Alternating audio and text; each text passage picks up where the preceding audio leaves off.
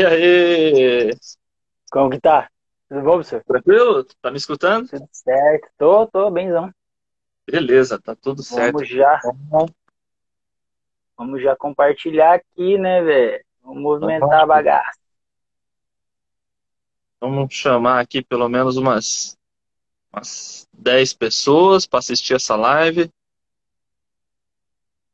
Vamos parar uma metralhadora aqui, vamos embora. Tô nessa também.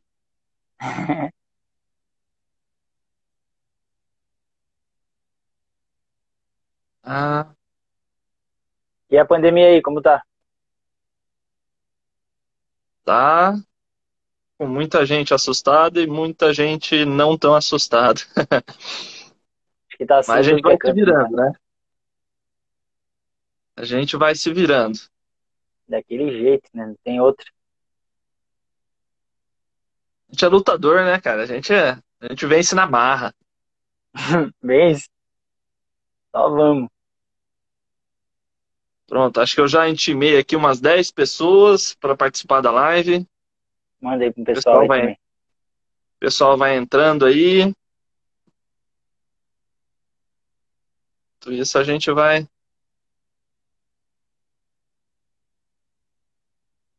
A gente já vai conversando aqui um pouquinho. E aí, tudo tranquilo aí? Tudo certo, estamos treinando bem. Treinando a molecada aí, né? Tem alguns que vão entrar em ação aí semana que vem, junto comigo. Tamo aí, treinando. Tem luta agora, né? Quando que você luta? Tem luta dia, dia 27, Campinas. Aqui? É? Dia 27, vamos Onde? lutar um evento de K1 aí. Olha só, aqui, aqui em quintal de casa. Aí, pô, quintal de casa. Demorou. Dia Vai ser da 27, hora, é hora. sábado? É sábado, dia 27, é um 27? sábado isso. Sábado, Vai dia lutar 27. eu, vai lutar eu, o Eric, né, o menor. Vai lutar a Cláudia, que é uma atleta minha feminina. E vai lutar o Iago, que é um atleta de MMA aqui da cidade também. Vamos aí, Todo, o todo mundo do tá um, K1. Eu sou K1 e meus alunos também. Só o Iago, que é, que é MMA. E o Eric também, já no K1. Já no K1, xará. já vai sair na mão. Não tem jeito. Isso aí, isso aí. Vamos lá.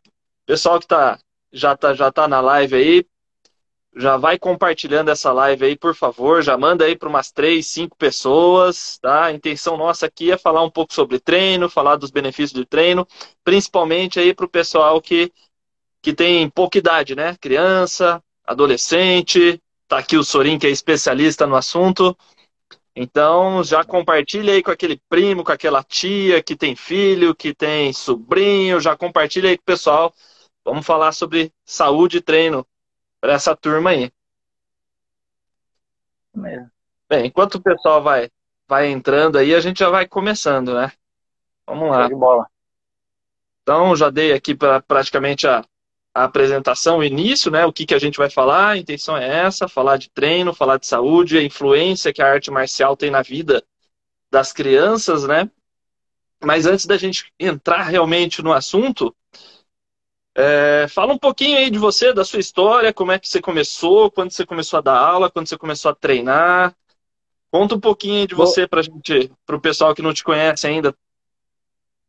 Vamos lá, vamos lá, Eric. Bom, primeiro agradecer o convite aí, né?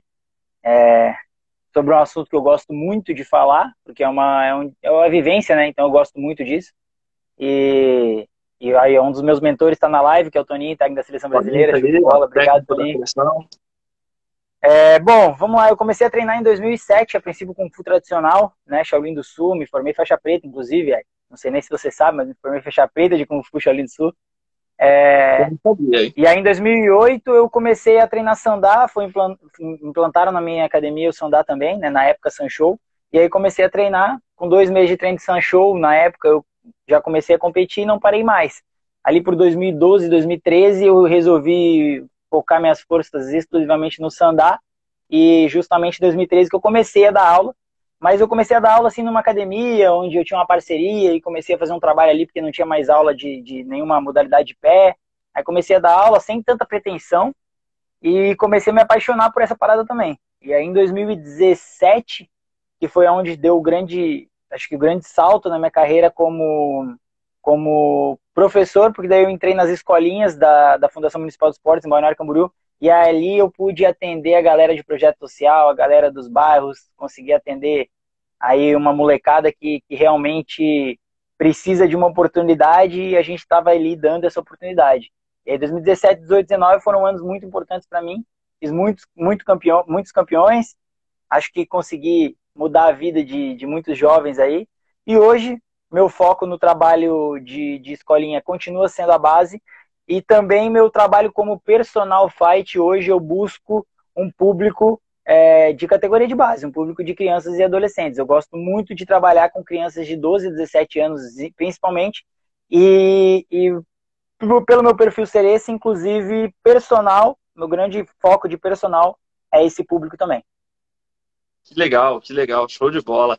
E assim, né? Você começou muito jovem, né? Desculpa a pergunta, mas quantos anos você tem? Eu hoje estou com 28, eu comecei com 16. Só que, curiosamente, era que eu não tive uma. Eu comecei a dar aula com 21, se não me engano, algo assim.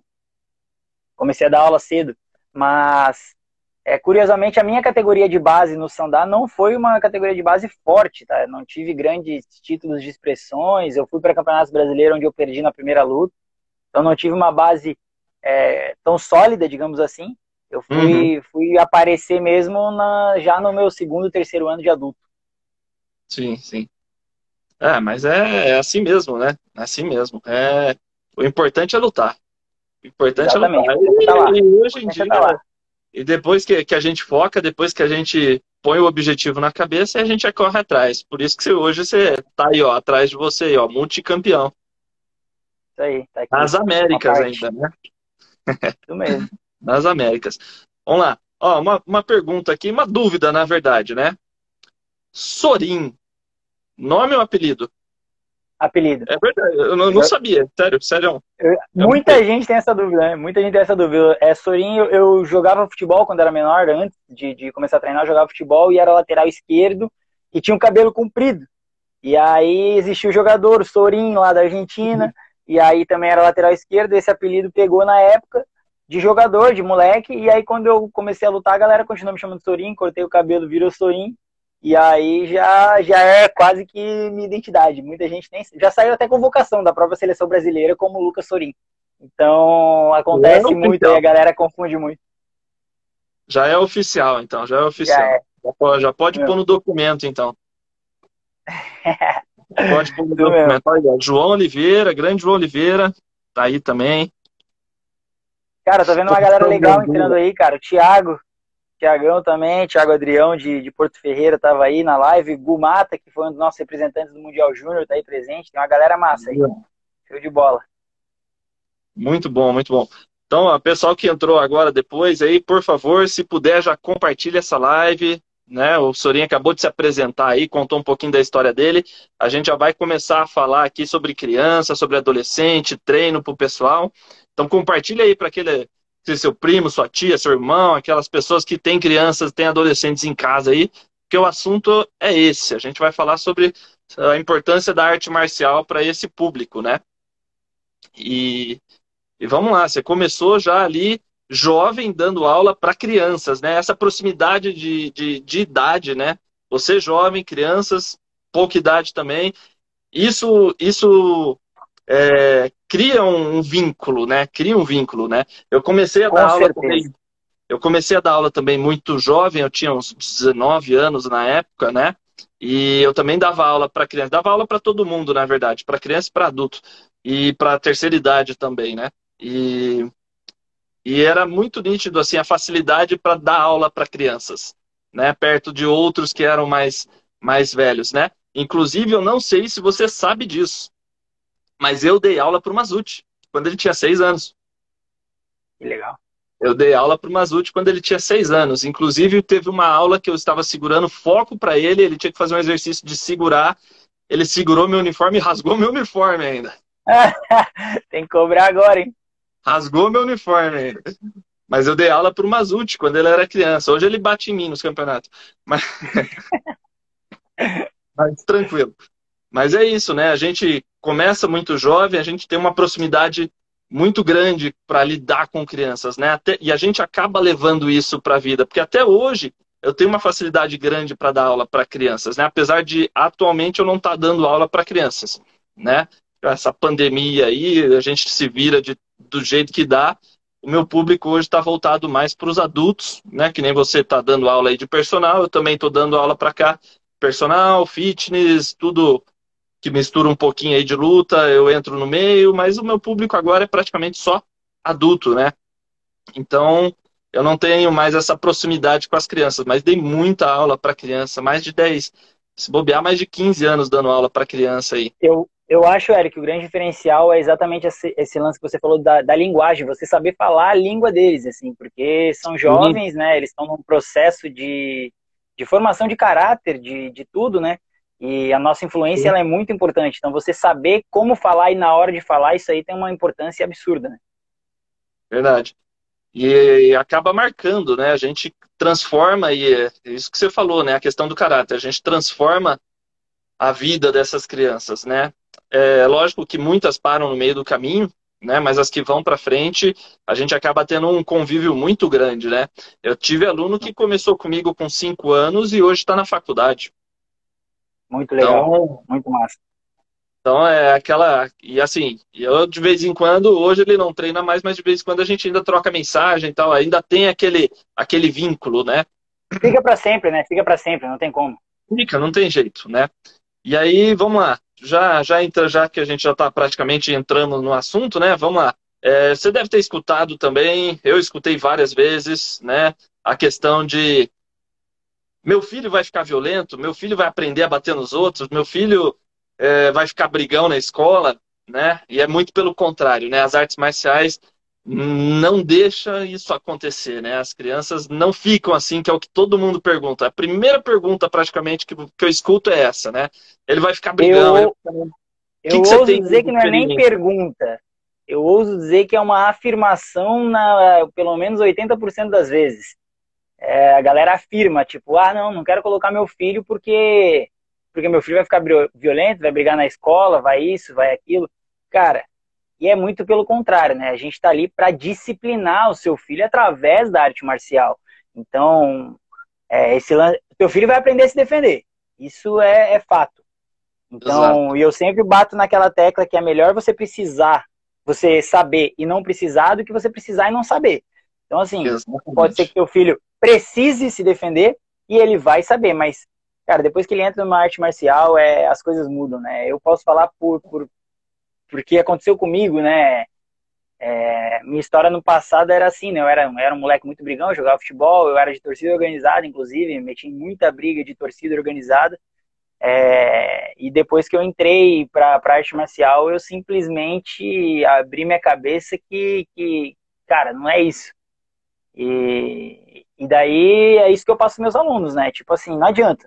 Não adianta você sair daqui. Primeiro que eu, eu, sou um cara que eu sou muito rígido com, com a minha molecada, né? Tipo, o moleque brigou no colégio, cara, ele vai ser punido no treino de alguma maneira. É... Só que é aquela, meus alunos eles estão muito bem disciplinados e eles já sabem o porquê eles estão aprendendo aquilo ali. Eles sabem que aquilo ali não é para eles sair usando na rua qualquer um, um cara olhou torto para mim, não, eles, eles sabem. E Eric, esse é nosso papel, na verdade, é disciplinar e, e, e, a gente vive, eu acho que você, desde quando você dá aula, e eu, a gente vive para mudar essa visão, né, que muita gente tem de que todo mundo que começa uma arte marcial vai ficar violento.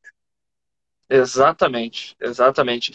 E é muito disso, né? A gente, a gente briga contra essa visão, né? A gente briga contra essa visão, ao mesmo tempo que a gente vai disciplinando e colocando as crianças na linha, né? E vai colocando. Eu tenho, tive várias histórias assim de alunos que é, ficaram mais calmos, mais tranquilos, tanto em casa quanto na escola, principalmente em casa, né? Pai que colocava na academia justamente por causa da disciplina, o filho não obedecia de jeito nenhum, e com o tempo isso foi melhorando, melhorou a alimentação, melhorou nota na escola, foi uma, uma junção assim de benefícios, né? Não só da arte marcial, não só do treino específico, mas do, do que a gente passa para eles, dessa disciplina, do jeito que a gente interage com eles, né?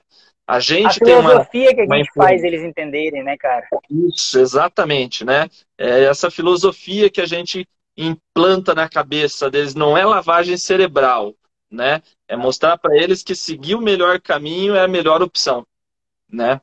Isso, é isso trabalhando com um projeto social é, é ainda, ainda mais, não sei se é grave a palavra, mas é mais complicado, porque o que acontece? O molecada de projeto social, muitas vezes, cara, eu peguei moleque ali que já meteu assalto, que já foi preso por tráfico, e não respeita ninguém, e o moleque tá ali, chega na academia e, tipo assim, ele, cara, tem que disciplinar esse moleque. Mas os pais nunca conseguiram disciplinar esse moleque, como é que a gente faz? Então, assim, é um desafio, se tratando de projetos sociais, eu acho que é um desafio ainda maior fazer essa molecada entender. E não vou, não vou aqui mentir, que dizer que tudo são flores, eu já perdi muitos meninos para a vida errada, infelizmente, mas já salvei alguns também. Então, a gente tem que ficar isso com os bons exemplos, mas é, é, é, é, é complicado porque o que acontece, Eric? A gente muitas vezes passa ali uma hora, uma hora e meia com o moleque. Mas as outras 23 horas do dia a gente não sabe o que ele está passando. Exatamente. Então, assim, a gente é, é mais complicado ainda no nosso trabalho porque a gente tem uma hora por dia, às vezes três vezes na semana, para mudar uma cabeça que talvez o moleque não consiga, porque talvez aqui do lado da casa dele seja a boca e os moleques, os traficantes estão tudo já em cima dele. Então, cara, é muito complexo. O nosso trabalho é realmente muito complexo. Exatamente, né? E é uma coisa assim que eu pego. Eu nunca trabalhei com projeto social, né? Então, é, nunca passei por essas experiências que você vivenciou aí, né? Mas assim, eu sempre peguei muito os pais chamar e falar assim, ó, é um trabalho em conjunto. Eu vou cobrar aqui, mas eu preciso que você me ajude aí, inclusive que você me dê retorno, né? Às vezes o pai chega lá, o moleque foi lá no vestiário, o pai cutuca, ó, aconteceu isso, tal, ó, você consegue me ajudar com isso? Ele aprontou na escola, ele brigou com o irmão, não sei o quê, aí a gente vai lá. A gente não dedura o pai, né? Eu, pelo menos, eu não deduro o pai. Eu não é, falo, ó, seu não. pai me disse que você fez isso, isso. Não, pelo contrário, eu vou contornando. Eu vou contando, às vezes, até mesmo histórias. Porque eu, eu trabalhei muito com criança pequenininha, a partir dos quatro anos de idade. Né? Então, eu vou contornando, né? Ó, esse golpe que você aprendeu, você pode usar no seu amigo? Não. No seu irmão? Não. No seu pai? Não. Na sua mãe? Então você não pode bater em ninguém. É só para você se defender. Se alguém vier te atacar, você vai usar. Você pode usar isso para acertar outra pessoa? Já bati ali na tecla que ele bateu no irmão. E se você bater em alguém e eu ficar sabendo, é lógico que você vai perder a sua faixa, vai demorar mais para trocar de faixa. É aquela. É justamente a São punições fazer... possíveis, né? Punições é. possíveis para eles entenderem, né? Exatamente. É fazer ele entender que o, o que é certo e o que é errado o que, que ele tem que saber, o que, que ele tem que escolher, né? Então, é, é, a gente vai contornando e vai trabalhando em conjunto com os pais, mas se não tiver esse apoio do outro lado, é, é que nem você falou, a gente passa uma hora, uma hora e meia ali, a gente não consegue fazer milagre também, né? Então a gente precisa e, do. E, e, curiosamente a gente acaba levando a culpa igual, né? Às vezes o menino ele já é ele já é um moleque que ele é encrenqueiro no colégio, sempre foi encrenqueiro no colégio. Ele começou a treinar, tudo que acontecer a partir dali, a culpa é da luta. Porque daí a gente volta naquilo, a gente está lutando contra o paradigma que foi criado lá atrás e a gente vai ter que bater nessa tecla o resto da vida, provavelmente. Mas é, muitas vezes essa, esse peso que não é nosso cai nas nossas costas também, né? Exatamente. E assim, né? E, e aqueles que a gente consegue, entre aspas, salvar, né? São aqueles que não param no meio do caminho. São aqueles que não desistem. Esse retorno não vem em um ano. Não é um ano de aula que a criança vai mudar, né? Com um ano você vai provavelmente vai ver uma diferença muito grande da primeira aula para a última aula desse um ano. Mas é questão de dois, cinco, às vezes até sete anos aí de trabalho né? Para você formar o caráter de uma pessoa, né? Trazer uma criança que está perdida e transformar ela numa pessoa boa, né? Então não é um trabalho rápido, né? Eu já tive, eu tive vários alunos que era assim, O moleque é muito bagunceiro, em casa, na escola, em qualquer lugar. Ele é muito bagunceiro. O pai chega, põe ele lá na academia e fala: resolve. e ai de da gente não resolver, né? É, daqui a dois anos tira da academia, você não resolveu. Leva embora. É, é. Cara. E na verdade um, é, é a longo prazo, né? É um trabalho é, a longo prazo. Você precisa me ajudar. Você precisa fazer a sua parte aí também. É um trabalho em conjunto. É que nem escola. O moleque não vai estudar em casa sozinho se o pai e a mãe não cutucarem. Ó, oh, você já fez sua lição? Ó, oh, você já estudou isso? Ó, oh, você leu esse livro? Não adianta. Se ficar só na da escola, só no que ele faz dentro da escola, ele vai estar tá em desvantagem no futuro, né? E outra, não é em dois anos que ele vai virar da água para o vinho. Não adianta, não adianta. Não é assim que funciona, né? Então, a gente precisa desse apoio de casa também. A gente precisa do apoio do, de quem está do outro lado, né? De fora do tatame. Não só esse apoio para incentivar, para ajudar, a criança a seguir no caminho certo, mas também para quebrar esses paradigmas, né, de que ele vai ficar mais violento. Não, meu filho entrou na academia, ele está melhorando, ele está indo bem na escola. É, é ajudar a espalhar isso também, né? Porque senão a gente vai, que nem você falou, a gente vai lutar contra isso para sempre. Não vai ter jeito. Exatamente. Se o pessoal não ajudar. E, né, e infelizmente a gente só conta com essa ajuda do pessoal que chega lá com cinco anos de treino, com sete anos de treino, que é o pessoal que persistiu, né? E, segue, e serve daí sim, serve de exemplo para a nova molecada que está tá chegando, né? Sim, né? Não, não tem jeito, a gente precisa desse, é um trabalho em conjunto, não tem muito para onde correr, né? E, bem, você deve ter passado por várias outras situações aí que eu não vivenciei aqui, né? De, disso mesmo, né? Da criança é, se perder no meio do caminho, né? Se perder no meio do caminho. Mas outra questão que é, que é, muito, que é muito questionado, que é muito falado também, né? É a questão do. É, meu filho vai aprender a lutar, mas ele vai lutar no campeonato, ele vai se machucar, né? Ele não, não mas eu não quero que ele vá para campeonato. E tem muitas crianças que o pai fala: eu não quero que ele vá para o campeonato. E a criança tá doida para ir para o campeonato. E isso ajuda a desestimular. Isso ajuda a quebrar. Você já passou por isso aí? Cara, tem um exemplo que é exatamente isso que você falou, é, que é um menino que, inclusive, já, já tinha problemas relacionados à depressão. Até um caso que a gente deve comentar também. É, ó, o Toninho acabou de falar, eu ia citar o, o, próprio Eric. O Eric é realmente um exemplo, é esse exemplo dessa situação aí que, que a gente falou. É, ele era um moleque muito problemático no colégio. Eu expulsei ele. Na... Ô, Eric, na segunda semana eu expulsei esse moleque da, da academia, pô. Falei, cara, ele brigou, no meio da academia ele brigou. Então no soco outro moleque. Ó, some daqui, só volta semana que vem. Não quero mais você aqui. Ah, some, vai, some. Tá aí, eu expulsei. Até que ele voltou, já era um moleque muito problemático fora da escola. Enfim, era um moleque problemático. E a gente realmente conseguiu. Ele quis muito, é, o pai dele tem uma influência muito grande nisso, que quando ele passou a confiar em mim e entender meu trabalho, ele começou a trabalhar junto comigo, me ajudando muito.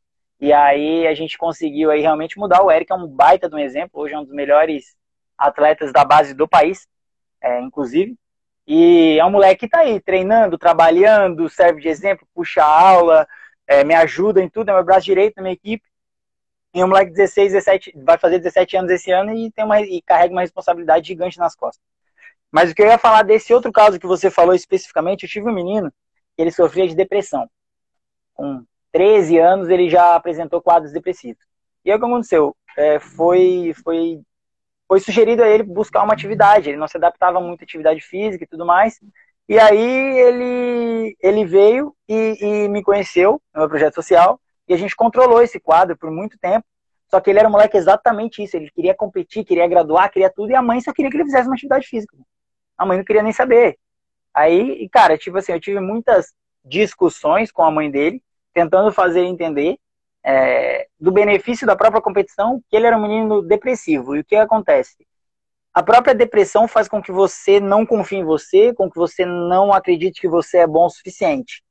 E numa luta, meu irmão, não adianta nada todo mundo acreditar em você, que se você não acreditar em você, tá ligado? Não, não vai acontecer nada. E eu passei isso pra ela. Falei, cara, teu, teu filho quer lutar. ele quer lutar. Então vamos deixar ele ter essa experiência. Deixa ele ter experiência, deixa ele competir, deixa ele. E foi um moleque que lutou, ele fez várias lutas, ele lutou campeonato brasileiro, inclusive. E perdeu, e ele soube lidar com a emoção de perder um campeonato que ele almejou tanto. Então, assim, a gente controlou muito bem. Infelizmente, em 2020 eu não, eu não tive o projeto, esse menino não treinou mais comigo, é, deve voltar a treinar esse ano. E esse menino, infelizmente, começou a trabalhar e há pouco tempo saiu uma notícia em Balneário e esse menino, novamente, o quadro depressivo dele se, se agravou e ele, por perder um dinheiro do seu trabalho que ele estava trabalhando há duas semanas, o fato dele perder o dinheiro foi o gatilho para ele tentar se matar, cara. Tirei esse moleque da ponte, tá ligado? Fui buscar esse moleque na ponte que ele tava ameaçando se jogar de cabeça numa pedra lá embaixo. Então, tipo assim, é a importância que, que isso tem não é só, só uma luta, não é só. Cara, é, vai muito além. Então imagina é. a importância que, que, que, que, os treinos, que as competições faziam para esse moleque.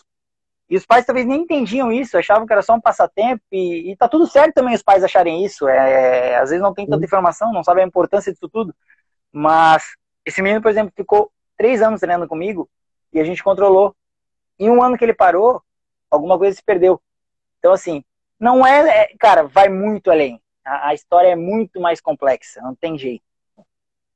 É, a gente, a gente, que nem eu falei, né? A gente entra muito a fundo, né, na cabeça dos alunos, né?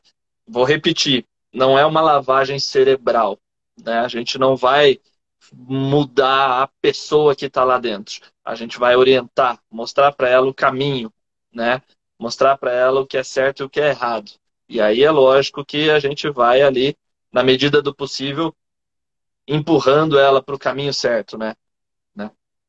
Esse é o nosso papel como, como professor, como é, orientador, uma pessoa que trabalha ali com, com crianças que precisam ser instruídas, né? Então, esse é o nosso, o nosso papel, a nossa função, né?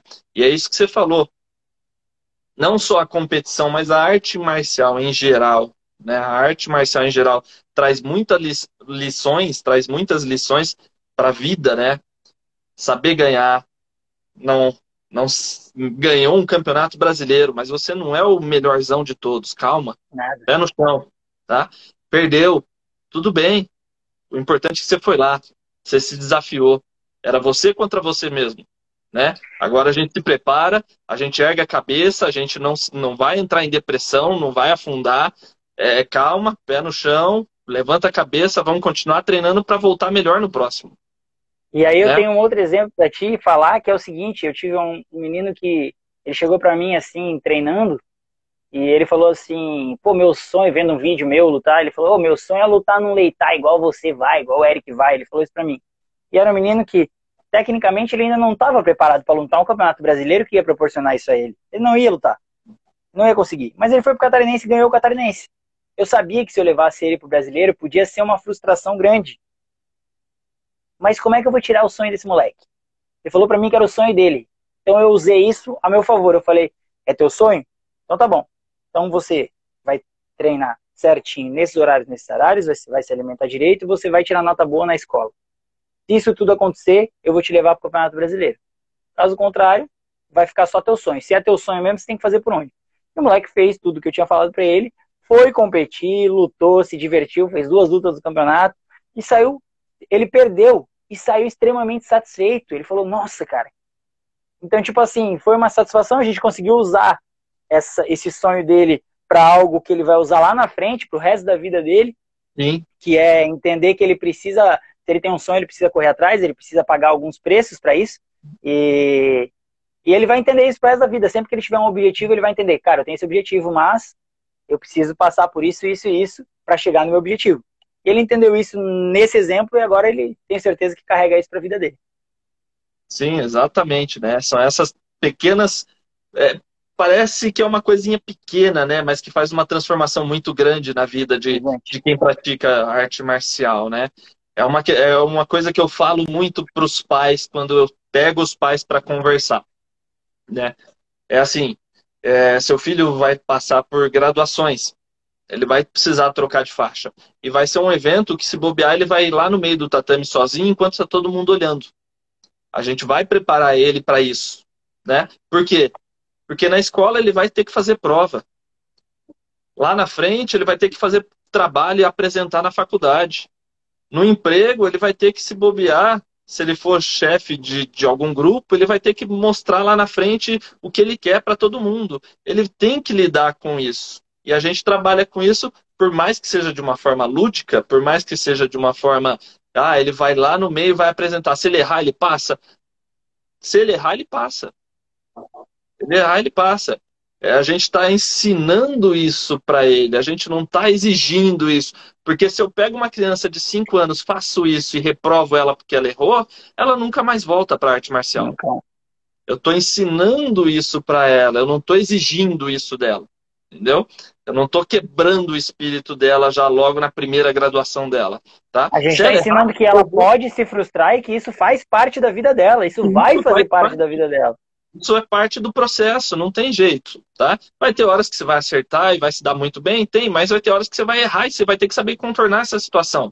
Se ela não conseguir ali errar, engasgar e não conseguir progredir ali no meio da troca de faixa, eu vou lá do lado dela, você vou ali e faço junto com ela, tá? Depois eu peço para ela repetir de novo, se for o caso, né? Mas ela vai passar por essa situação. Aí assim a gente vai evoluindo essa criança e vai ensinando ela que ela precisa se desafiar, que ela errar não é o problema, o problema é ela desistir. E assim né? a gente está preparando ela para a vida. Isso. E conforme ela for cre crescendo, tá com lá com seis anos, né, nesse esquema, com 12, aí a história já é outra. Se ela errar, eu já vou olhar com outros olhos. Porque na escola é assim, se você erra lá na prova, você está no primeiro ano, você erra, a professora te ajuda. Mas erra lá no quinto ano para você ver. A é. professora vai dar um X na sua prova. Entendeu? Então é isso. E lá na faculdade, se você errar, você vai ter que pagar uma prova substitutiva. Então, as coisas só pioram. E isso a gente vai mostrando gradualmente para as crianças, né? A gente vai mostrando para as crianças, para os adolescentes, que é uma evolução gradual, mas que ela vai passar por isso não só dentro da escola. Ela vai passar por isso em todas as, as fases da vida dela, para sempre, né? Ela vai passar Com isso para sempre. E assim a gente vai construindo o caráter, né? dessas, dessas crianças, né, desses adolescentes, vai reforçando essas vivências, né, essas e essas é, você falou a palavra fugiu, é, fugiu agora a palavra, mas a gente vai encorpando isso na, na cabeça da criança, né? É isso. E é isso, a gente vai ajudando ela a evoluir na arte marcial e fora também, né? Como ser humano também. A gente prepara ela para a vida. É, é, eu acho que é o melhor, é, é o melhor resumo. E não, não depende só de campeonato. Por quê? Porque numa não, aula claro a gente vai pôr em dupla. E ela vai ter que aprender a respeitar o colega de treino, assim como o colega de treino vai respeitar ele também, né? Cada um tem um limite diferente. Então, cada um vai ter que respeitar o limite do outro. E isso a gente vai ensinando já desde criança né? Exercício em dupla, né? Às vezes exercício lúdico, que pode parecer o mais besta do mundo, mas ela está aprendendo que na, ela só pode fazer na vez dela. Ela tem a hora certa para fazer, tem a hora certa de parar. Não é aquela coisa de escola que se o professor solta lá uma brincadeira, chega, acabou a brincadeira, ah, fica aquele chororô todo. Não, se você fizer chororô, você vai pagar flexão ali, calma, tem hora para acabar as coisas né? É assim, e a gente vai vai transformando essas vai ensinando essas crianças a serem pessoas decentes, né? E eu acho que hoje em dia está faltando muito. Eu acho que a arte marcial devia estar tá na escola. Com certeza. Devia ser matéria curricular ou, ou horário contraturno escolar, algo nesse sentido, mas com certeza. Com certeza. Devia estar tá na escola, porque falta isso. E nisso eu te falo que Balneário Camboriú, aqui é minha cidade, ela é uma cidade, eu sempre falo isso. E Balneário Camboriú, vou falar em relação ao Kung Fu, porque é o que eu conheço a realidade de muitas cidades do Brasil. É, relacionados ao Kung Fu, ao Sandá, Balneário Camboriú está muito à frente em questão de apoio, estrutura e tudo. Muito à frente de pelo menos 90% das cidades do Brasil. Mas Balneário Camboriú, perto do que poderia é, do que poderia oferecer, ela não oferece 10%. É uma cidade que, que arrecada muito, então ela pod poderia apoiar muito mais. Mas a gente tem um, todas, todas as modalidades é, de Balneário, cara, a gente tem, sei lá, 20 poucas modalidades em Balneário Camboriú, que são, que são oferecidas gratuitamente né, para a comunidade da cidade. E das cidades vizinhas também. Então, é, a gente está muito à frente nesse sentido, assim. Então, a gente acaba fazendo muitos, por exemplo, o CT onde eu dava aula, o Centro de Artes Marciais que eu dava aula, era muito próximo a três escolas. Então, todo começo de ano a gente. Agora a gente deve voltar em março. Eu devo fazer uma visita em todas as escolas, explicando, ó, vocês que estudam de manhã, a gente tem um horário da tarde lá para vocês treinar, vocês, entregue tudo mais. E aí a gente vai tentando botar essas crianças dentro da academia no contraturno escolar. Mas eu concordo com você que deveria ser uma matéria. Acredito eu que muita parte na própria Ásia e tal, em muitos lugares já é, né? Mas sim. ainda aqui no Brasil acho que vai demorar muito tempo isso acontecer. Sim, sim. Vai mesmo. Eu acho que não, não, não é uma coisa assim que vai ser daqui a 10 anos, não. Acho que vai ser muito mais é. Ó, professor Marcelo entrou aí, professor Marcelo tem umas aluninhas lá, criança também, Choilifá, que menina luta melhor que adulta, hein? Já, já postou uns vídeos aí no, no Instagram dele. O pessoal sofre lá com as menininhas, hein? Ô, Eric, deixa eu te perguntar. Como eu, eu tenho muita dificuldade, dificuldade não, não é essa a palavra, mas assim, um, um grande desafio que eu tenho é eu eu sei que você já passou por isso. Hoje não, hoje você já é um, um cara mais velho, você já chega, você já acaba se impondo mais nessa, nessa questão. Mas eu tenho, eu sou moleque, eu tenho cara de moleque.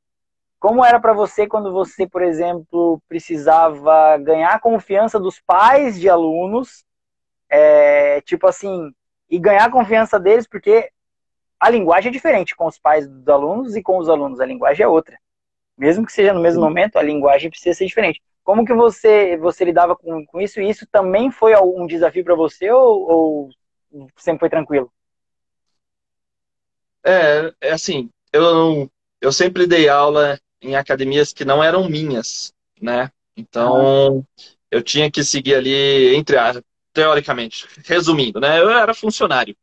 Então, eu Sim. precisava seguir um padrão, né? Eu sempre precisei seguir um, um padrão de não só de, de aula, mas também de lidar com as pessoas, né? Que, assim, fazendo uma, uma retrospectiva, né?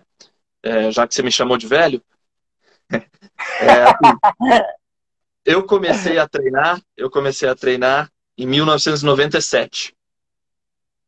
Eu tinha 10 anos, né? Tinha 10 anos, 9 para 10 anos, né? E eu era muito tímido eu era muito, muito, muito tímido, daquele que você falava, oi, e aí, tudo bem? Toca aqui. Eu... Era nesse nível, entendeu? Muito, muito tímido mesmo. Além disso, eu tinha problemas de bronquite, de asma, de rinite, então foi por uma questão de saúde que a minha mãe colocou. Ela já treinava Kung Fu, então me levar para a arte marcial foi muito fácil, né? Então ela já treinava Kung Fu. E isso foi um, muito, foi um desafio enorme assim para mim quando eu comecei a dar aula. Por causa da minha timidez. Né? É aquilo que eu estava falando, né? O Kung Fu preparando as crianças para chegar lá na frente e ela encarar o desafio. Na primeira vez que eu fui lá na frente da turma e tinha 20 alunos me olhando, eu dei aula. Foi o melhor aquecimento da minha vida, se bobear até hoje mas minhas pernas tremiam mais do que o pessoal que está treinando. Então foi um desafio muito grande. E aí, como eu comecei a dar aula muito jovem, tinha uns 19, 18 anos quando eu comecei a dar aula, isso foi em 2004, eu comecei a dar aula em 2004, é, eu tinha esse receio que você falou, né?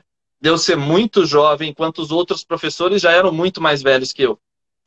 Né? Eu era o de instrução ali, de, de professores, é o caçulinha do caçulinha, né? É o mais novo de dar aula e o mais novo de idade. Então, eu tinha esse receio. Mas o fato deles me colocarem para dar aula com crianças, para as crianças, né? E já sabendo o padrão que eu tinha que seguir, isso me ajudou muito. Por quê? Porque eu só precisava manter um padrão. E aí, como eu só tinha que manter esse padrão de aula, eu conseguia. E aí, é lógico que é uma coisa que eu aprendi muito com, com a experiência, é você se impor na frente das crianças. né? Você se impor. Se você for muito amiguinho e blá blá blá e tralalá, no meio da aula essa criança vai aprontar e você não vai controlar. Então tem a hora ali de você fazer o ah, blá blá blá, falar de desenho, falar da, da escola, não sei o quê, mas na hora que precisa, ó, oh, é mudar da água para o vinho. É aquela hora que você está ali, ah, ah, ah, e daqui a pouco, ops, parou, Acabou, chega. É aquela hora que você engrossa a voz que faz o moleque lembrar do pai, entendeu? E aí é essa hora que eu vou variando nas aulas, né? Eu chamo a criança para perto, eu converso, eu falo de desenho e tudo mais. Mas na hora que precisa, eu pum. Agora chega. Domina a aula rapidamente. Agora chega.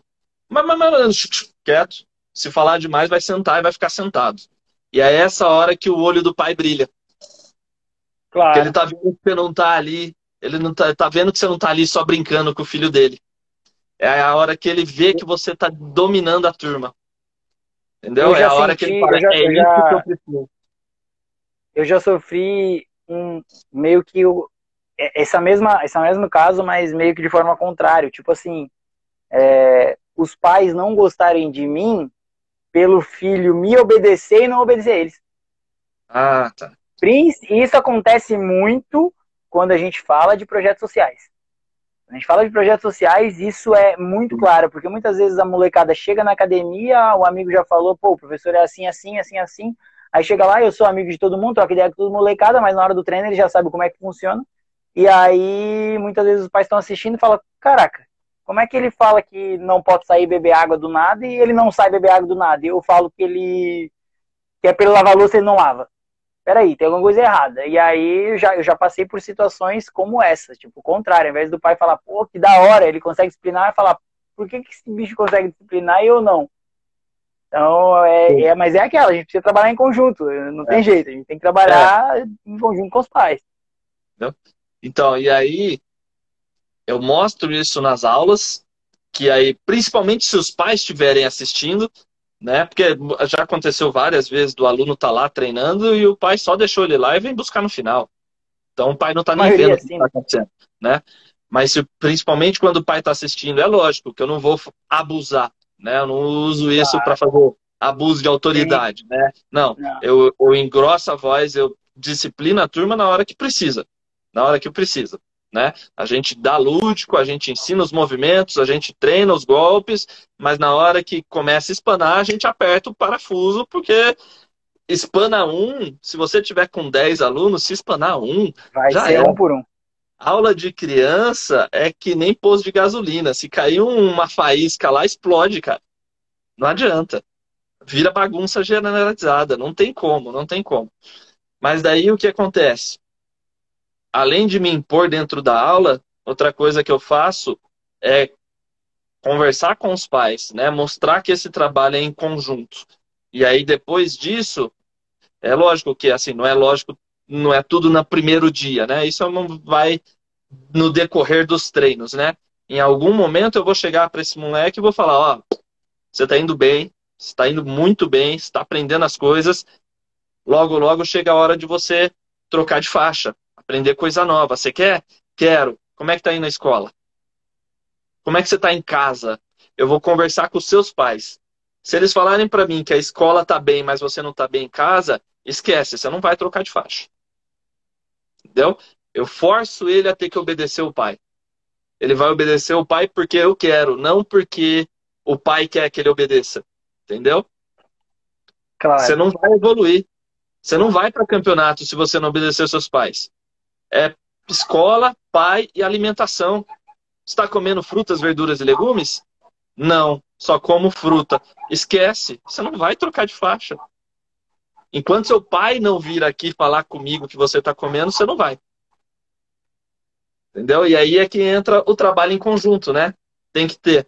Ah, senão não, não tem jeito. Senão não... aí é. acontece isso que você falou. O pai, entre aspas, esquece o filho na academia só que aí é que tá. A, o professor sozinho não faz milagre. Não. É aquilo que a gente, a gente falou lá no começo. A gente está ali para auxiliar a disciplinar o filho dele. É isso. É. A gente está ali para auxiliar, a gente vai ser um papel fundamental, mas é, é uma hora com a gente e o resto do dia a gente não sabe onde tá. É. A gente tá ali uma hora com o filho, as outras horas, outras 23 horas, tem que ter outra pessoa. Não adianta. Exatamente. Né? Então, pai, os pais são muito importantes nisso, nesse apoio, entendeu? Para a gente fazer o trabalho em conjunto, para ele ir bem não só nos treinos, mas ir bem na escola e bem em casa também. Então, é, foi uma coisa que eu fui aprendendo assim, apesar das escolas que eu trabalhei terem um padrãozinho, tudo certinho, do jeito que tem que ser, né? Mas foi uma coisa que eu fui adaptando para o meu estilo de dar aula. Entendeu? Não só lá no tatame junto com a criança, mas também ali do lado de fora com o pai, é chamar o pai em algum momento ali do lado de fora e conversar com ele. Né, para fazer esse trabalho em conjunto. Senão não adianta, senão é aquilo Perfeito. que você falou. O pai não vê o resultado fora, e aí ele acha que você que é um mau profissional. Você tem que trazer o pai para dentro, não tem jeito. Você tem que trazer os pais. Até porque não é a criança que paga a academia, né? É o pai. Então o pai vai ter que vir em algum momento. E aí é a hora que você gruda nele e checkmate. Travou. Voltou. Foi, foi, aí foi.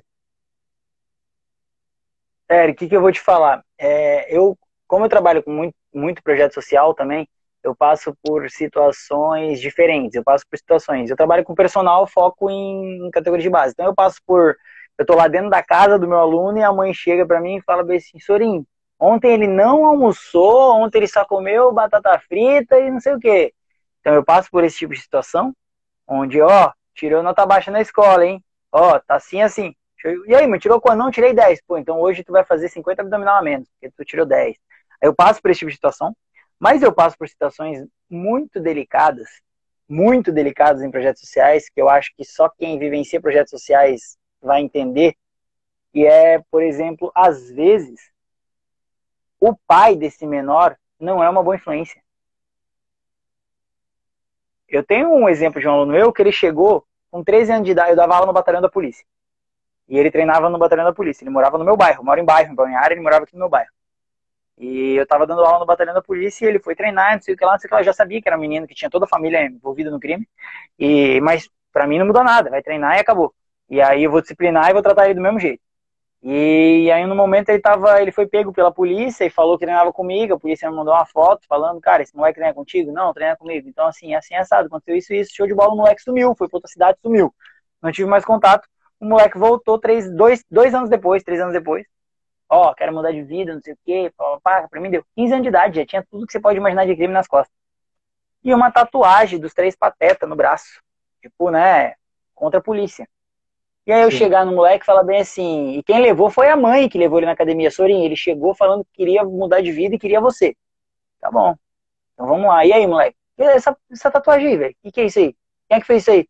Não, meu pai fez dentro de casa. Aí qual que é a reação? Tá ligado?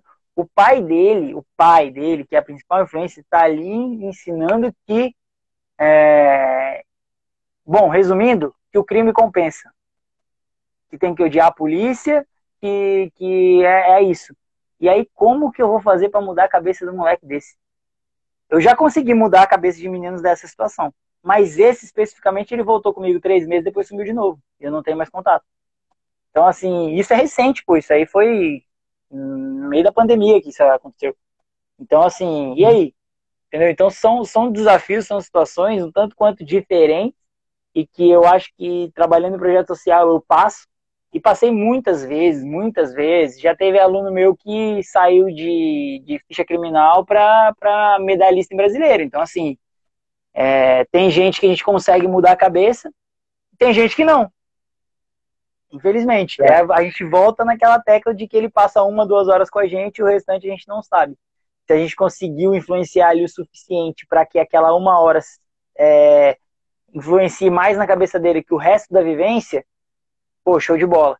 Eu, eu tinha um projeto de lives, né, de, sobre a categoria de base, eu conversei com o Bambil, de, do Espírito Santo, e com o Pitoli, né, o técnico da seleção brasileira, junto com o Toninho. E eles trabalham muito com categoria de base e em projetos sociais também. E, e a gente bate muito nessa tecla, de verdade, porque às vezes o que acontece? Às vezes o problema está dentro da casa da criança. Às vezes Exato. a criança não quer aquilo ali, às vezes ela não quer, mas o problema está dentro de casa. E aí, como é que a gente vai fazer para mudar? Só que aí, como a gente faz para mudar, a gente dá uma oportunidade, né? Às vezes essa molecada não tem nada, uma oportunidade é tudo. Então a gente dá uma oportunidade dela ser um pouquinho melhor. A gente mostra para ela que ela pode ser melhor. A gente mostra para ela que ela pode atingir outros objetivos. A gente mostra que ela pode ganhar dinheiro de uma outra maneira, de uma maneira mais honesta, mais correta. E aí você vira o grande espelho dessa criança. Então, cara, é o que eu falo. É, é nosso papel como professor é, de jovens, de crianças e adolescentes é um papel extremamente importante e extremamente Sim. fundamental. E, e, isso é de. Vamos falar na, na, linguagem mesmo, isso é da molecada dos bairros, como da molecada que tem o poder financeiro.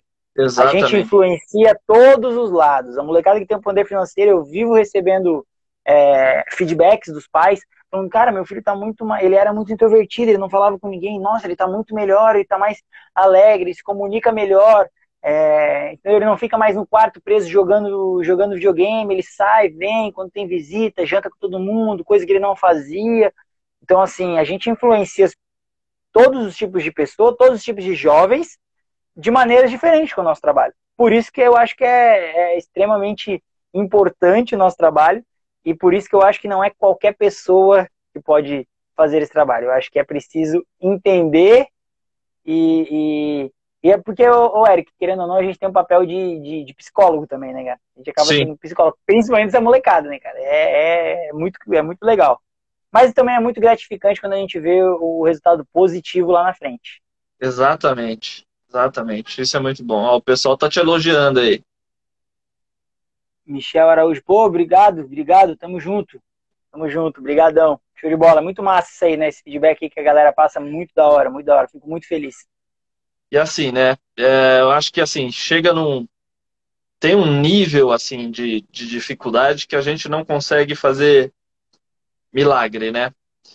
E a melhor coisa que a gente talvez consiga fazer por, essa, por, esses, por essas crianças, né? Como esse exemplo que você citou, é a gente ser a referência, né? A gente assumir o papel da referência, né? Que a gente está aqui de coadjuvante. A gente está aqui para auxiliar os pais, né? Mas dependendo da situação, a gente não, não tem como. A gente vai acabar virando a referência, não só a referência, é, como o apoio, né? O apoio dessa criança. É, talvez seja o momento assim de, de trazer essa criança para perto da gente né? É, fazer ela passar mais tempo da, na academia do que em casa. É isso. Né? Até porque, Eric, essa molecada, especialmente essa molecada mais carente, ela vai pegar o exemplo mais próximo. Sempre. Se esse exemplo mais próximo for o traficante que comanda o bairro e anda de carrão e tem iPhone na mão, ele vai seguir esse exemplo é o exemplo mais próximo dele, a realidade mais próxima que ele tem. Então é esse exemplo que vai seguir. Então a gente tem que trabalhar para nós sermos a referência. O, o, o Eric, quando eu fiz a live, o Eric, meu aluno, quando eu fiz a live, ele falou muito disso. E me fez abrir a mente. É um moleque que tá todos os dias comigo, passa mais tempo comigo do que em casa. E é um moleque que não tinha essa noção. E ele falando assim, coisas do tipo, cara, porque eu chegava lá no CAN, e daí vi o Sorin lá, pô, no intervalo de uma aula a outra, almoçando lá da dieta dele, porque ele ia lutar. E aí no dia seguinte eu tinha que acordar de madrugada para ver ele lutar na Rússia. E eu falava, pô, é isso aí que eu quero ser, eu quero lutar na Rússia, todo mundo tem que acordar de madrugada para assistir. Então são coisas pequenas que a gente vai se tornando a referência, a gente vai, como você falou, a gente vai se tornando a principal referência dessa molecada, e a molecada vai tentando seguir a gente. Por isso que eu digo que não é qualquer pessoa.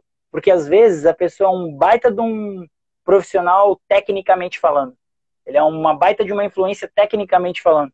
Mas talvez a pressão psicológica, talvez, enfim, talvez em outros aspectos acaba falhando e prejudicando as crianças a longo prazo. Porque não adianta nada eu, for, eu fazer o Eric, por exemplo, ser um baita de um, de um lutador, um baita de um atleta da seleção brasileira, campeão mundial, se ele é um bosta na escola e xinga a professora quando a professora fala com ele. Então, assim, é. não adianta de nada. Exatamente, não tem jeito, né? E, e, é isso aí mesmo. A gente vai ter que ser a referência em alguns casos, a gente que vai ter que acolher, a gente que vai ter que grudar no moleque e dar os conselhos que ele precisa escutar, né? E é isso aí, não, não tem muito para onde fugir para a gente tentar salvar o máximo possível, salvar, né? Entre aspas, né? Até porque a gente não é médico, mas para a gente conseguir fazer o melhor possível pelas crianças, pelos adolescentes, né? Como você mesmo citou, o Eric, o, aquela, aquele outro caso que tentou se matar, né? Eu, no meu caso, eu pego totalmente o oposto do que você faz aí, né? É, por eu trabalhar em, em academias que ficam em bairros de melhor. É, onde o público tem uma condição financeira bem melhor, né? Então, eu já escutei coisa, por exemplo, criança de, de, de cinco anos virar para mim e falar: Você já foi nesse shopping X aqui? Já. Ah, tá. É que meu pai falou que esse shopping é de pobre. Entendeu? Então, é, é o oposto do que você passa aí, eu passo aqui. Então... Mas a a sua importância é a mesma, porque é você mesma. tem que educar e disciplinar Exatamente. essa criança da mesma maneira, ela entender que todo mundo é igual e acabou, e não importa que ela tenha mais dinheiro no bolso. Exatamente, não interessa, ela vai ser tratada como qualquer outro ali daqui dentro Exato. do tatame. Do lado de fora eu vou tratar ela como do mesmo jeito que eu trato aquela outra criança ali. Entendeu? Então não tem essa diferenciação, né? E aí é eu que tá o nosso trabalho é colocar esses isso na cabeça, né? Claro, é justamente isso. Eu posso falar que eu tenho muita sorte em relação aos meus alunos de personal, fight, coisas eu dou aula em casa, quais têm uma condição financeira legal, porque os pais entendem muito bem e os pais já me procuram sabendo que eu trabalho com projeto social, sabendo que eu trabalho com crianças da idade do, dos filhos dele, mas com uma realidade de vida totalmente diferente. E o que, que eu faço? Eu procuro uma vez por mês, uma vez a cada dois meses, juntar toda essa galera. Eu faço uhum. treinos que eu junto a molecada, aluna minha personal, eu junto a galera que tem o dinheiro, para que tenha uma condição financeira show de bola, com a molecada do projeto social, eu junto todos eles no mesmo treino. E aí é, é um trabalho de inclusão social, é a molecada entender Também. que, cara, é todo é a mesma coisa. Não me interessa o quanto você tem, ou o quanto você me paga, ou quanto você não me paga, ou o quanto eu gasto contigo. Não me interessa.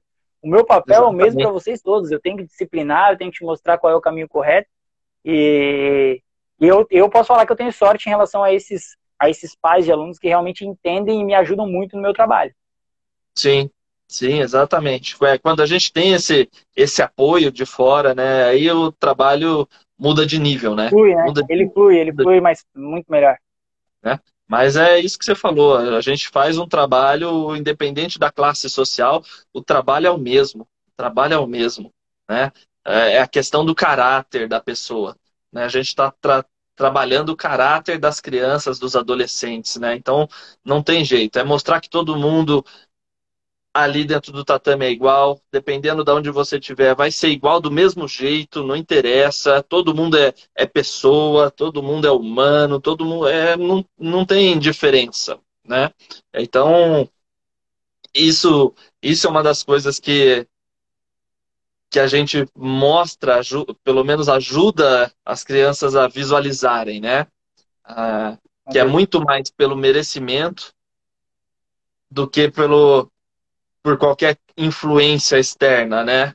Eu vou trocar de faixa porque meu pai paga. Eu já escutei isso também, entendeu? Eu vou trocar. É porque então... isso infelizmente acontece, cara. O problema é, é que isso acontece. A gente está falando do Sorin e do Eric como profissionais, mas a gente sabe que tem muito Sim. mestre por aí que o que vai é o dinheiro, infelizmente. É, e é assim, ah, é? Seu, você vai trocar de faixa porque seu pai paga? Tá bom, ele pode pagar. Mas você só vai fazer a troca de faixa, você só vem no dia da troca de faixa se eu deixar. Entendeu? É aquela hora que você pega e gruda o moleque pela orelha e mostra para ele que não é assim que funcionam as coisas. E não vai ser assim, não é assim na academia e não vai ser assim na sua vida. Você não vai falar para a professora, meu pai paga a escola, me dá nota boa. Ela não vai te dar nota boa porque seu pai paga a escola. É, exatamente, exatamente.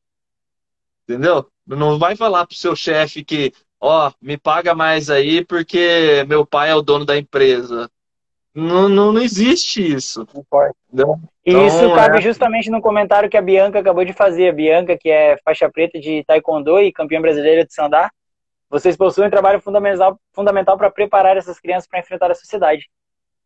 É exatamente. isso. Ela resumiu o nosso trabalho, resumiu o que a gente falou lá atrás. É exatamente é. isso. Resumiu a live aí, pronto. Já podemos fechar. É exatamente. É exatamente o que ela falou, resumindo. Mas é isso aí. Então, assim, resumindo a live, né, o que a gente falou até agora, assim, treinar é importante não só para a saúde física das crianças, né? Tem muita criança, não sei se você é o seu caso aí, mas pegar a criança obesa, né? Então, é, tão, é importante, muito importante, inclusive, para a saúde física das crianças, mas também para a saúde mental, para o psicológico, para o caráter, né? A gente está ali ensinando é, filo... a palavra que fugiu aquela hora, filosofias de vida ah, tá. para pessoas. Então, a gente está transformando é um combo, é um combo que a gente oferece com o nosso trabalho, é um combo de benefícios que não são só físicos, não é só é coordenação motora, é tudo, tudo aquilo tudo, que a gente já está né? cansado de falar. Mas então, realmente porque... essa parte da cabeça é. é. Então, assim, é tudo que, resumindo tudo que a gente falou, né? É importante que seu filho treine por causa da saúde.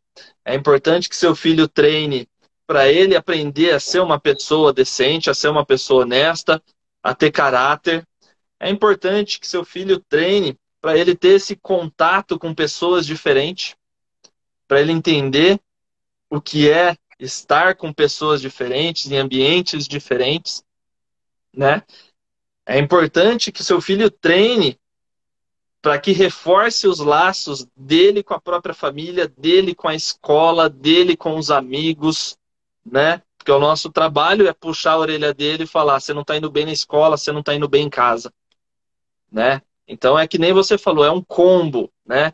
Então essa é importante da, da, da importância da arte marcial na vida de crianças e adolescentes. E Eric, eu deixo para os professores, para o pessoal que vai acompanhar essa live depois, que está acompanhando professores, uma coisa que eu aprendi até num curso lá do Dionísio também, é, que a, aproveitem essa live, aproveitem esse gatilho, principalmente esse final que o Eric está falando, e aproveitem isso, porque os pais, eles não querem saber necessariamente que a mensalidade esse mês, o plano trimestral, vai poder treinar quatro meses. Não é isso que eles querem saber. Não é que a promoção para aula kids, não. O que os pais precisam saber é os benefícios que os filhos deles vão ter através da arte marcial. A partir do momento que você valorizar isso, cara, o preço que eles vão pagar não vai ser o, o é grande o diferencial de, de, colocar ou não ele para treinar, exatamente. Então, assim, não aproveita esse gatilho. É. Não tem preço a transformação que seu filho vai ter dentro da academia. Exato. E principalmente a longo prazo. Precisa ser entendido que esse trabalho é, é. um trabalho a longo prazo, em conjunto, e, mas que a gente está aí para realmente auxiliar e, e, mudar a vida aí dessa, dessa molecada. Exatamente. E assim, né? É, para os pais, né? Para os pais e até mesmo para os professores que estiverem assistindo aí, comunicar, falar com os pais dos seus alunos, né? É um trabalho em conjunto. É um trabalho em conjunto. Os pais precisam estar tá apoiando do outro lado. Senão não tem jeito, nenhum professor vai fazer milagre. E assim, podem ficar tranquilos, seus filhos não vão ficar violentos, tá? É lógico que isso depende muito do trabalho de quem de quem está executando, né? Depende do professor, que nem você falou aí, tá cheio de picareta ainda por aí, né? Mas se os pais procurarem uma escola responsável com professores responsáveis, fiquem tranquilos que o seu filho não vai ficar violento, seu filho não vai ficar muito mais agitado do que ele já é. Pelo contrário, ele vai entender o que é disciplina, ele vai ser mais disciplinado e ele vai ser mais calmo. Essa e vai aprender a controlar suas emoções. Vai aprender a controlar as emoções e a lidar com situações frustrantes e de alegria. Né? Ele vai saber lidar com os dois pesos da balança, né? Perfeito. E é aquilo que a gente comentou agora mesmo essa transformação é a longo prazo. Então não adianta você querer mudar em dois, três meses. Seu filho vai precisar de anos, de anos de treinamento para chegar num nível bom, não só dentro da arte marcial, mas num nível bom de como pessoa, como ser humano, né? Então é isso. É isso aí. É um trabalho a longo prazo que tem que ter o lado do profissional que está dando a aula, mas tem que ter o lado dos pais também. Não tem, é isso, não perfeito. tem onde Resumido, resumiu o que nós conversamos aí nessa uma hora de live, uma hora e pouca de live. É. Quem quiser escutar a live, escuta os últimos 10 minutos, se não, escuta a live inteira. Mas é praticamente isso aí que a gente debateu aqui hoje. Sorin trouxe vários exemplos aí de superação da, de crianças, né? Eu dei os meus exemplos aqui, trabalhamos praticamente com crianças de pontas opostas de classe social, Exatamente. né? Mas o trabalho é o mesmo. O trabalho é o mesmo, a nossa Exato. função é a mesma. E a importância a... do trabalho é a mesma. A orientação é a mesma, não tem jeito. A gente vai, no fim das contas, a gente vai trazer os dois lados para o mesmo ponto, tá? Para cidadãos, cidadãos, cidadãos, me fugiu agora o correto da língua portuguesa, mas a gente vai transformar essas crianças, esses adolescentes em pessoas melhores. É isso. Perfeito. É isso aí, Sorin. Valeu por ter aceitado aí participar, por ter trazido aí eu a que, sua. Eu que agradeço e te parabenizo por essa iniciativa. É, tenho acompanhado esse seu trabalho aí nas redes sociais, tenho visto você fortalecer muito as redes sociais com conteúdo é, de Kung Fu, conteúdo de qualidade de vida de maneira geral. E eu acho que, que é esse o caminho. Esse é o caminho. Então, parabéns e obrigado por, por ter pensado em mim aí e me chamado para essa conversa aí hoje. Parabéns para você também pelo trabalho que você faz aí com essas crianças que são que precisam, né? Precisam muito de apoio, né? Eu tenho aqui o pessoal que né, a gente acabou de dizer do outro lado da ponta, mas elas precisam bem menos de apoio do que as crianças que você tem aí.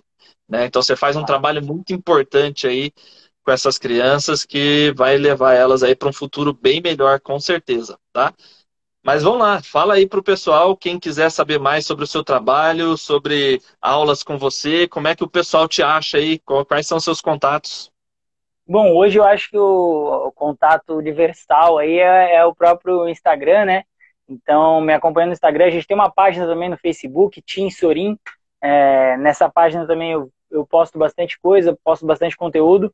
É, nos últimos oito meses eu acabei me afastando um pouquinho das próprias redes sociais, dos projetos de redes sociais que eu havia, que eu havia iniciado, como o próprio trabalho da, do Talentos de Ouro, que era voltado aos, aos jovens, atletas, pais e técnicos que, que têm um trabalho com categorias de base.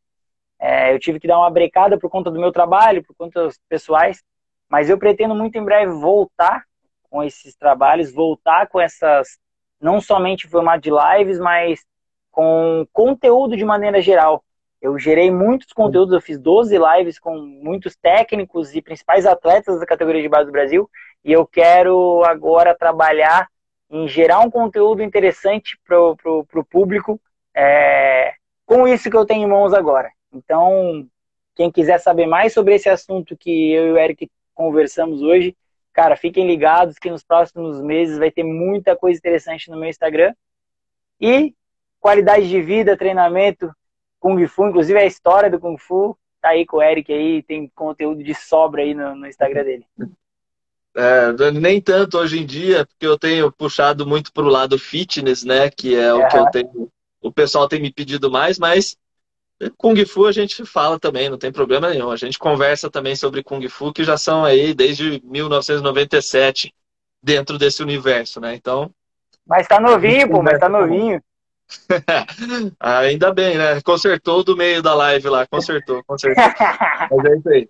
É isso aí, pessoal. Então, quem quiser, quem quiser não, sigam lá o Sorin, siga lá, compartilha aí se você tem sobrinho, se você tem filho, mostra aí pro pessoal, compartilha pra família, traz as crianças aí para treinar. Pessoal de Balneário Camboriú tem um, um profissional lá excelente, exemplar para trabalhar com as crianças. Talvez esse ano eu passe por aí, hein? Talvez esse ano eu passe em Balneário Camboriú. Vem, tem que fazer tá, uma visita pra gente, hein?